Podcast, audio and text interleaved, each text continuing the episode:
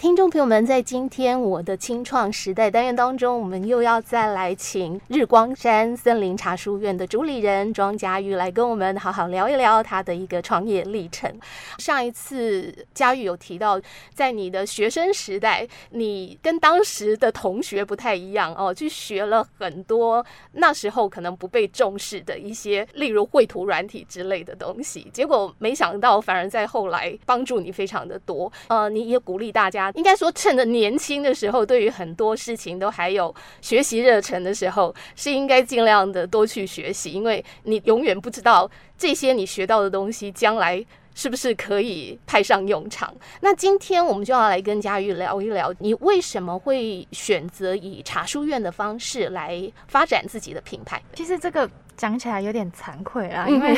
当你 当初我们其实是呃想找一个空间，是想要做茶的。然后因为看到那个宜兰的那个罗东林务局刚好有在呃标租一个空间，它是日式建筑的，就我们现在的那个森林茶书院限制。然后呃标租的内容就是规定要开书店，所以对我们来说其实书店是陌生的，就是对我来说不算是擅长。所以，呃，我们为了要能够配合这个标注主题呢，所以我们就把它结合在一起去做标注。那也很惊讶的事情是，哎、欸，做下去竟然做的觉得蛮好玩的。是，所以说我们包括在选书上啊，我也找来了我的好朋友，就是翁一山选书人，他也是生物背景相关的可，然后后来是成为我的美术系同学，所以说也算是呃同道中人呐、啊。然后，所以我们在呃。呃，做这间书店，我觉得很长，就是你有一个想法，然后想去做，就刚好一些能够帮助我的事情，他就会找上门。嗯、哼哼我我自己是很感感觉到这件事情很神奇，就是脑中有一个念头闪过，哎、欸，好像好像我想要找的那些资源，他就会找上门来。嗯哼，所以对我来说，开书店就是一个偶然。嗯、OK，所以你本来的一个想法就是说。当你想要推自己的品牌的时候，书店并不是在你的规划当中的吗？呃，应该是说，可能在我某些时刻，就是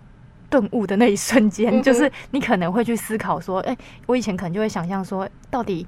我们这么庸庸碌碌，然后赚钱啊，然后忙了这么久，嗯、最后最后到底你会去问自己说，想要什么样的生活才是真的满意的？嗯。然后我其实就有想象过，就是哎。欸刚好就是在山上啊，如果有一个自己的房子，然后种种菜啊，然后那因为我一直觉得在。呃，疫情前，因为真的到处出国啊、奔波啊，然后工作，其实真的很累。就是你会觉得自己好像陀螺，然后没有办法停下来。嗯，就是被迫得转动。嗯，那那种感觉其实是蛮让人窒息的。嗯，所以后来我就在那个时候，尤其是疫情刚开始的时候，我就很渴望说，哦，能不能好好的看一本书？因为以前年轻的时候，学生时代，你可能还有蛮蛮多时间是可以看书的。可是后来我就会觉得说，我。一直在被消耗的原因，就是因为我没有时间静下来，有自己的时间，就是看书也好，或者是沉淀下来放空也好，就是这样的东西，其实是被现代的这个生活步调剥夺的。所以我就是想象说，哦，如果有有一天，甚至是退休，还是年老，或者是现在，就是我们可不可以是能够自己选择的？哎，这段时间我不要有任何的干扰，我可以好好的看一本书。所以我就想象我自己的。呃，理想空间里面一定要有茶，要有书，是，然后要有大自然，嗯，嗯，就这三个元素，其实就只是灵光乍现，在我还没开书店前，然后疫情刚开始的时候，嗯，所以我就觉得很神奇。你只要有了那个想法，这个东西好像从生活里面，它就会有一个力量，突然就找上门来，就是让让我去实践。我其实不想要用很玄学的角度去讲，可是我自己就亲身感受，就是所以。不要害怕去想，嗯嗯嗯，就是一个想法，其实很像，就是呃一个种子啊，嗯，它就是在你脑子里面会慢慢长出来。是，OK，然后刚好在这个呃时间点，在林业文化园区，他们就有这样子的一个计划，就希望能够开书店的计划，对，然后你就进驻了这样子，对对对对，OK，好，其实听起来真的蛮神奇，很神奇，因为其实我们也。不不知道说他标注的内容是书，然后我们第一次提案的时候其实是没有通过的，结果他流标了，因为也没人去。是，然后第二次我们就真的照了他的主题方向去写，然后后来就有通过这样子。OK，好，呃，那你就是一个从小爱阅读的孩子吗？呃，其实我小的时候，越小的时候，其实是越爱阅读的。对、嗯，就是尤其是那种课外的书。嗯，对。可是就是当越来越大，因为我觉得我就是一个 超级好奇心很重的人，我就想学的东西太多了。然后，所以其实到越大的时候，我反而变得比较没有时间看书。嗯，尤其是到就业之后，就完全没有时间看。这好像也是很多人的写照吧？就是你会发现说，哇，小的时候你都是那种会跑图书馆啊，然后都是可能每个月都要借多少本书的人，对，然后现在就是叫我谈说，哎、欸，你喜欢的作家啦，还是你现在想推荐的书什么的？我现在想起来就觉得，哇，怎么都是我学生时期看的书，都不是现在的。对，OK，所以你其实也想营造一个空间，让大家可以到这个空间里面来去品茶看书。对，但是其实这个跟做品牌的那个的策略其实是相违背的，因为。对我来说，看书是一件需要安静的事情，而且它是一个很个人的事情，是它没有办法分享。嗯，那就是在。以开店的角度来，我们当然会希望说，哎、欸，人越多越好啊，嗯、就是转单量越多越好。嗯、可是其实有的时候，我自己在顾店的时候，嗯、我又会很享受，哎、欸，没有人的时候，就会觉得说，哇，好好哦，我可以自己泡杯咖啡，喝个茶，然后看个书，就是会觉得很享受。其实我也是希望说，我们书店能够带给人的是，你也找到这样的感觉，嗯、就是哇，自己一个人好爽哦 的那种感觉。对，OK，好，讲到茶，因为其实呃，你父亲。就是做茶的，就是有他自己的茶品牌。对对对，那你从小是因为家庭因素的关系吗？还是说，呃，你本来对茶就是有某种的偏好？其实因为我本科是学美术的嘛，嗯、那我并不狭隘于就是艺术本身，它一定是要透过绘画或者是一些我们。印象当中认为是创作美材的载体来做呈现，所以呃，我是一直到了二零一六年，跟着我父亲一起到云南茶山，我就真正的体会到哦。这种接近大自然，就是你可能可以听到鸟的叫声啊，然后摸到树的温度啊，土地的味道，就是我会觉得这样子的旅行的行走，即便是在工作，可是你只要有行行走，或者是感受到自然这件事情，我觉得是立体的。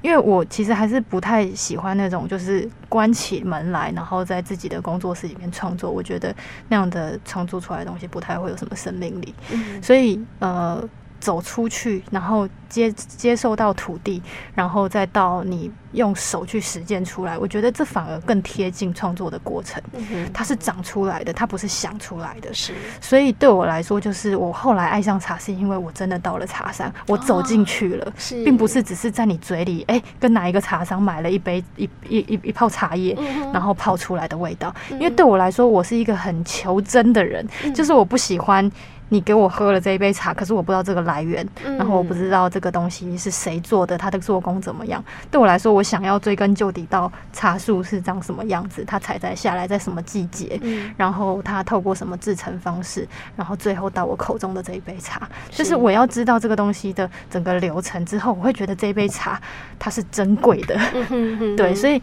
呃，我不觉得这件事情跟我的。本科领域有太大的差别，是对，所以我之所以喜欢茶，是真的接触到了源头。嗯、那整个历程其实对我来说，我也把它当成创作，嗯、包括产品的设计。我是那个书店就有开发一款，就是跟歪仔歪诗社结合的诗人茶。嗯、然后我们也有。一些像是我有有一款白茶，是把它命名为初心，嗯、算是在制茶工序里面最步骤最简单的，就是最少步骤，但是却也不好做的一款茶。嗯、然后是算是一种做茶的初心，是。就是我会尽量把名称茶的名称跟这个茶本身的特性去做结合。嗯、所以我会觉得说这件事情对我来说是好玩的，嗯、就是我可以把它做成产品，可以赚钱，然后又可以去实践我觉得好玩的事情。是好，听起来佳玉的创业过程，我觉得也有一点像是创作过程。对，就是当然，我觉得很多东西它是一个灰色地带。嗯，就是以我的学养背景，就是美术的，他告诉我的事情是，艺术品就不该使用。嗯，就是实用的东西，那就不是艺术品。是对，所以我我觉得我也在找平衡。嗯，就是说，我觉得那好啊，我不当艺术家也没有关系啊，我不创作也没有关系啊。可是我要会生活。嗯，对，所以其实对我来说，不要，我不会给太多设定，但是我觉得所有的过去的涵养，学美术或者是看书，或者是可能哪一个农民告诉我的，所有人都是我的老师。嗯，就是最后成为我之后呢，我觉得就是不忘初心的根本啊，我们的核心价值还是一个。真啊，真善是是是，OK，好，呃，那呃，书院其实开到现在也一段时间了哦。我我我想要了解一下，就是嗯、呃，你有没有观察过说这样子的一个空间，大概吸引到的都是什么样子的人啊？其实我觉得蛮有趣，就是说，要以我们办活动来说，其实会有家庭，就是带着小孩一起来这样。嗯、然后这种家庭通常也是比较特殊的，嗯、哼哼可能对于家庭的教育是比较重视的，是父母，那就会变成是他们可能会每一场活动都报名，嗯、对，然后。呃，如果是过路客的话，像我上次有遇到一组客人，他是说他们本来开车要经过要回台北了，然后就看到就是从路边这样子看到那边有一丝微光，觉得这间店好像在召唤他，所以他就过来了。因为像我自己也常常有一些出国的经验，我喜欢钻小巷子，你就会觉得哎、欸，突然灵光乍现，眼睛一闪，好像那一间店跟你电到了的那种感觉。然后他那个客人就告诉我说，他就是看到我们书店有这样子的感觉，他就觉得一定要走进来，特地停车下来，然后就要。进来逛，那那种氛围就是我们书店通常是没人的，然后就是一个这样子的客人走进来，你就会很惊讶，觉得说哦，原来我们是有那样子店道的魅力的、的一间店，是，所以我会觉得很开心，就是说各种人其实都有，包括过去一些曾经住在林场里面的居民，他们可能小时候会告诉我们说，他们小时候就是已经七八十岁的爷爷，他会告诉我们说，他小时候住在这里，是、那。就是一个时光记忆啊，就是过去那个年代可能是日治时期，然后一直呃，就是。人人烟改变了之后，却还有这些记忆存在。嗯、然后我们可以透过现在这个时光看，看看到他们的过去，他们会分享嘛？嗯、我觉得是一个很神奇的事情。就是我们的书店，它可能会有路路人过客，然后会有附近居民，然后也会有现在的学生，可能是那个附近的学校过来的。是。然后因为林场本身它就是一个观光景点嘛，其实也会有一些校外教学带来的。是。然后就会有一些落单的。可能那个坐着游览车来的校外校外学生不小心落单走过来，然后就进误入误入里面，然后好像脱队的一群小绵羊，然后可是他们却就会喜欢，你感受得到他们其实眼神带出来是喜欢这里的。是，我觉得就是蛮不设限的，就各种人都都会有他们进来所感受到不一样的样子。对，OK，好，今天我们先跟佳玉聊到这边，那么下一集节目当中再来呃继续跟佳玉聊一聊，在他的创业过程当中很多的酸甜苦辣。